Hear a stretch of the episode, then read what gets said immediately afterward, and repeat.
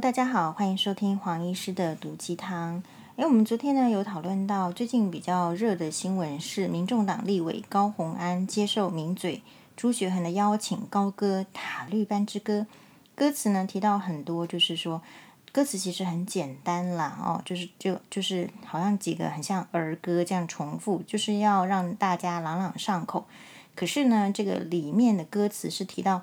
绿处两个字，所以诶，大家好像有点听不下去。好，那昨天呢，二十一日啊，驴这个是根据什么新闻呢？根据自由电子报，他说吕美教授翁达瑞在脸书开开轰，好，又在这个已经开轰过了哦。然后二十二号又发文批评他的学历说，直言说我都不敢自称学霸。就凭高虹安的博士学位，他凭什么接受学霸的称号封号？嗯，就是这这个黄医师 挺有感的。我们继续听下去。那他自己又说，他自己啊，这个翁达瑞自己看到有人称高虹安学霸，好奇查了一下他的学历，我发现他的博士来自辛辛那提。大学主修机械工程，原这边是这个翁达瑞说的哦。原来高虹安是冒牌的大数据专家，呃，他的博士学位并不是资讯工程，虽然有台大的资工硕士，哎，高虹安扛着大数据专家的招牌走跳江湖，算是一种扭曲造假。说真的啦。嗯，然后他后面就是一大堆，就是讲哦，不是学霸啦，距离学霸很差很远啦。嗯，然后就他自己说，他自己高中考两次才进入嘉义高中。啊、虽然从来没有人称他为学霸，但是呢，他赴美留学的时候，比有台大学霸称号的高虹安还要挑嘴。这个挑嘴不晓得什么学，就是说他在去，他说他的博士是来自前五十的名校哦。跳槽的学校也包括前五十的名校，哦，前百名的准名校。其实听起来，诶，黄医师也觉得好像，如果只是前五十，好像这个不知道是指世界前五十还是美国前五十哦。大家知道台大在世界的排行榜排行榜是多少吗？呃，或者是说，呃，哈佛是世界排行榜的多少吗？因为有一集新闻哇哇哇呢，是讨论麻省理工学院，然后其实麻省理工学院。就在这个世界大学排行榜里面排名很前面，呃，然后黄医师自己的呃表弟呢，也是就是就是很优秀，好，从小到家里来就是把你家电视的遥控器呢把它拆开来，呃，然后喜欢去上科学，然后有得到这个物理的奥林匹亚的呃银牌还是金牌我忘了，然后因此呢就是可以拿这个公费去麻省理工哦念念书。然后念完之后呢，就是这种什么很大的，你听到的什么 Google 啦，还是脸书啦，什么都可以进去。然后也是麻省理工学院毕业，呃，然后黄医师自己的这个哦，表面也是哦，就是念呃台大会计系哦。然后呃，我觉得呃，当然不要讲说我们这个亲戚一一定是有好有坏了，但是就是说，哎，但在 在里面我们先。不太讨论什么是学霸，那所以翁达瑞教授是何许人也呢？其实他自己有脸书。那我曾经呢，是因为有一个这个网友，他丢这个翁达瑞的很多文章，他明显是一个呃深绿或者是偏绿的一个旅美的教授。但是我说实在，我不知道他的专业是什么。就说你教授还有很多嘛。到底你是这个教音乐的呢，也有教授啊，哦，艺术的也有教授啊，还是说你是教什么的？第第一个我们不知道，但是呢，黄医师很知道的是说，因为你一开始看到他的文章都是落落等，落落等的文章哦，其实要看要有吸引力，然后后来呢，就是说哦，你会了解到说。诶，什么样的族群会看什么样的文章哦？你会有个这个基础的了解。所以你说朱学恒为什么会有这首歌？就是大概是他的族群，他的这个受众、观众、听众是喜欢他那样的行为模式的，所以他去这样做。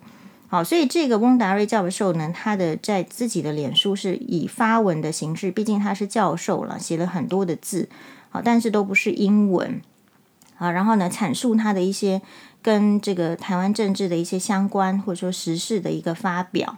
那我觉得比较可惜的就是他做教授做那么多年，他没有写英文呐、好，写英文的话，是不是可以让台湾让这个世界有更多的呃这个能见度？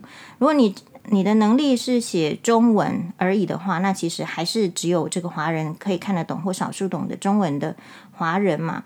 好，所以在这个宣扬台湾这个部分，其实更需要就是有力的人士，或者是说，哦，你这么会分析，那你或这么会写，那你不要只用中文嘛，你用英文也写写看，这个就是 旅美教授的能力，不是吗？但显然，我觉得他也没有全盘的发挥自己的能力。那后来黄医师不看是说，其实在这个群组里面有讨论，深绿的人都非常的拥戴，呃，这位教授吕美教授，也许他们看过本人，但黄医师没有。我是在看，就是说他们在吵，因为每次他只要发文的话，就是会有个吵，就是翁达瑞呢教授，这个翁达瑞三个字并不是他的本名，他到底姓什么名什么啊？没有一个呃肯定的说法。所以，当这个他可以去 Google 高虹安，好，你 Google 看到高虹安的一个学历的时候，事实上，昨天黄医师录 Podcast 的时候也去了解一下这个高虹安，也去 Google 了一下。哦，对他的这个学历的话，我们当然有看到一些，就是说，诶，其实是我昨天就知道啦，就是说他可能是呃高中念什么，然后大学念什么，然后硕士念什么，大概就如同这个教授所讲的。嗯、那外界给他这个学霸的称号，并不是他自己跳出来说学霸嘛。因为真正的学霸，事实上就是很谦虚的，他不会说自己是学霸、呃，然后或者是质疑别人是学霸。就是在我认识的学霸里面，其实因为学会做到学霸，都是在那个专业中的顶尖了。他就是喜欢读书，然后念到学霸，然后成成为那个专业的顶尖。你会发现，真正的顶尖人士哦，嗯，不太会来跟我们炫耀念什么学校，念什么呃美国的大学，然后前几名。就比如说，哎，我自己的表弟，哎呦，跟我见面的时候，虽然黄医师的学历不不如他，呃，工作也不如他，我想收入肯定也不如他，但是呢，哎，人家在我面前就是对，就是很谦虚的样子，从来不会提学。不会提学历哦，反而就是还会夸赞一下黄医师的这个学历，其实黄医师学历也蛮烂的嘛，对不对？好，哎，所以当一个所谓的这个旅美教授会站出来，一直在针对这个学历一直一直炮轰的时候，我第一个是感觉很奇怪，但是感觉奇怪之余，我也没有什么多想，因为我之前很久以前大家就知道说这个人不是用真名，然后因此我还在这个我们自己的群组啊啊、哦，稍微有一个。呃，这个笔战，笔战是说以翁达瑞先生的立场，他有一个一篇，就是跟大家说明说为什么他不要用真名。比如说他说的就是很很好啊，啊，他说因为古代的这个难道诗人词人都有用这个真名吗？或是小说家非常著名的小说家都有用真名吗？可是问题是人家没用真名的时候，人家会比如说这个李白字什么，杜甫字什么，那对不对？杜甫字子美。啊，然后呢，这个辛弃疾怎样怎样？后面他们确实，如果你用中国的古人来讲，他有很多名字，你不见得这个名字你马上就就是他的自称，或是你马上就想到他。所以那古人的世界复杂的多了嘛。那如果说在现代的这个社会的话，就算是非常著名的小说家，不是用本名的，比如说金庸，哈，金庸，那你这个。你去 Google，你也可以知道他的本名叫做查良镛。呃，琼瑶不是本名，虽然说为大家所熟知，写这个爱情的世界，呃，然后在二十世纪的这个华人的爱情里面具有重大影响力的琼瑶女士，不是用本名。可是如果你去 Google 的话，你照样可以看得到她的本名叫陈哲。所以，呃，就黄医师的立场来讲，比如说一篇真的是。学术论文，或者是说你你教授是干嘛？教授的价值就是在发表学术论文嘛。你的学术论文被人家引用几次，你对这个学术有多少贡献？是因为这样你才能够做教授嘛？啊，那但是如果你告诉我说一篇这个医学的，不管是最简单的叫 case report，case report 就是医学报告，这个报告里面可能只有二十个病人的内容，跟一整篇就是几百个或者是甚至几万个人那种大规模的不一样，甚至是这种最可信度最低叫 case report，就是在在所谓的医学期刊里面，它还有分等级嘛。那如果说这个 case report 告诉我说下面写着。Mickey Mouse，你觉得我我能采信吗？不是用本名，你连这个你做出来的东西，你不能用本名。黄医师的原则，我的逻辑就是我不能够采信。我当然可以去看，就是说，哎，这个金庸写的小说，琼瑶写的小说，好，那个是另外一件事情。但是如果讲的事情是要要给我洗脑的啊，要告诉我这个事情的真理，或是正道，或者说政治的本质是怎么样？那我还是会期待，就是这个人讲话是要负责任。那一个人怎么样负责任呢？那我觉得让大家用本名，让大家知道你是谁，是最最基本的负责任的态度。所以我就不知道说，这个翁达瑞教授他自己对自己很宽松，他自己可以有他的苦衷，不用本名。也许是惧内啊，也许是什么害怕被迫害啊，什么他自己的。理由倒是很崇高，但是他检视别人的时候，比如说检视这个学历的时候很严苛嘛。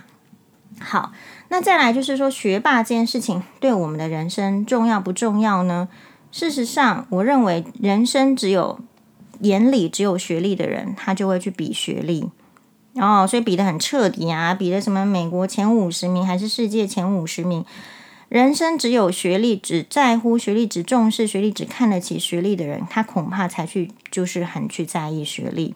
同样的道理，如果这个人生只在乎钱，他就会去比钱，他其他都看不到。所以有时候我觉得每一个职业哦，或者是说每一个身份都有他的盲点，没有说好坏。但是有可能这个教授，因为他从小到大，他都是在学术方面的竞争，他会很重视这个学历。他今天如果不重视，他也不要去这个夙夜匪懈的念书，拿到一个博士的学位了。今天如果不重视金钱的人，可能也不会在那边熬夜，呃，跟着美股或者是跟着什么股在那边看盘，这边学习财经嘛，对不对？所以每一个人他的人生，他重要的事情，他看的事情，或者说他愿意投资的。时间、精神的比例是不一样的。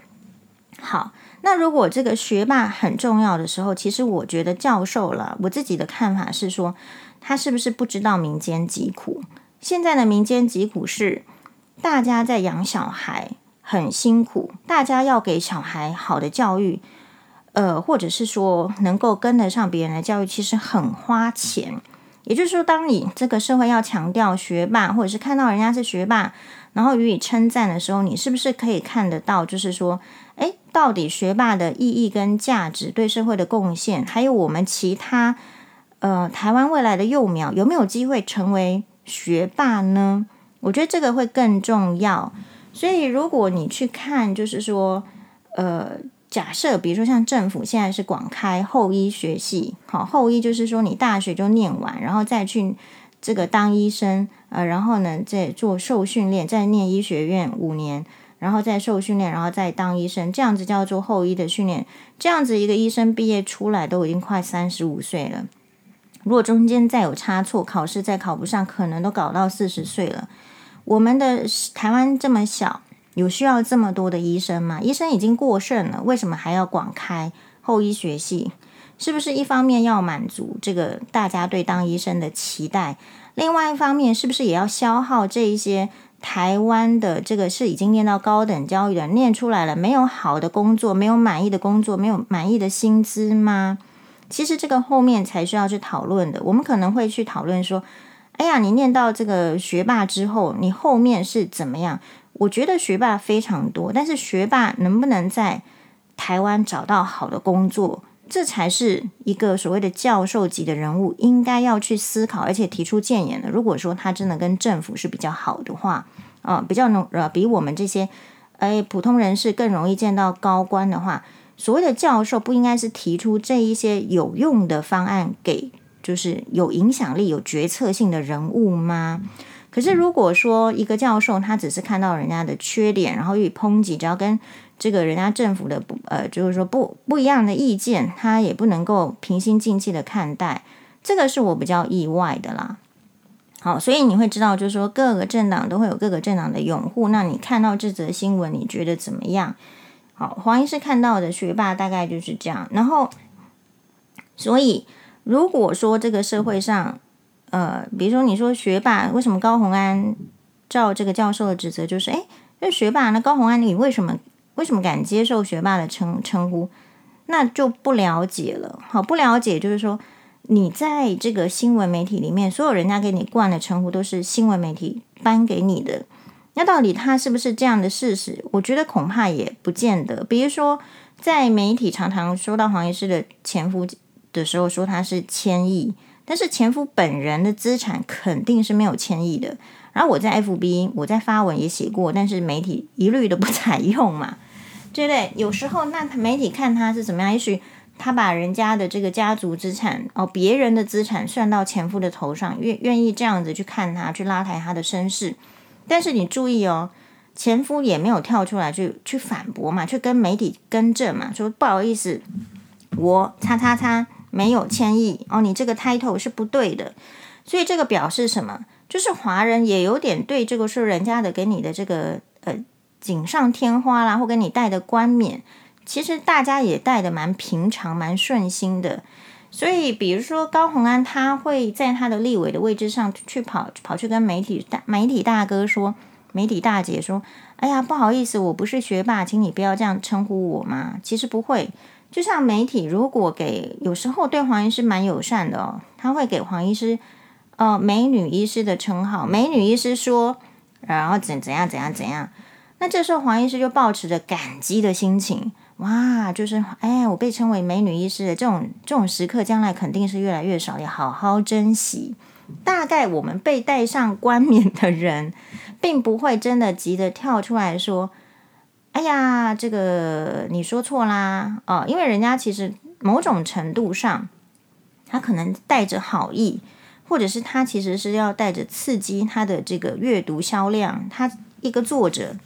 他如果有点阅数，有人要看他的新闻，这也才是他的新闻工作里面的价值嘛。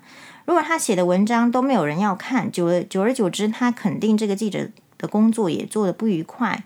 就是每一个人有他需要的，但是你可能要从这个各自的表示的方式呢说出来哦。所以需要隐姓埋名的人。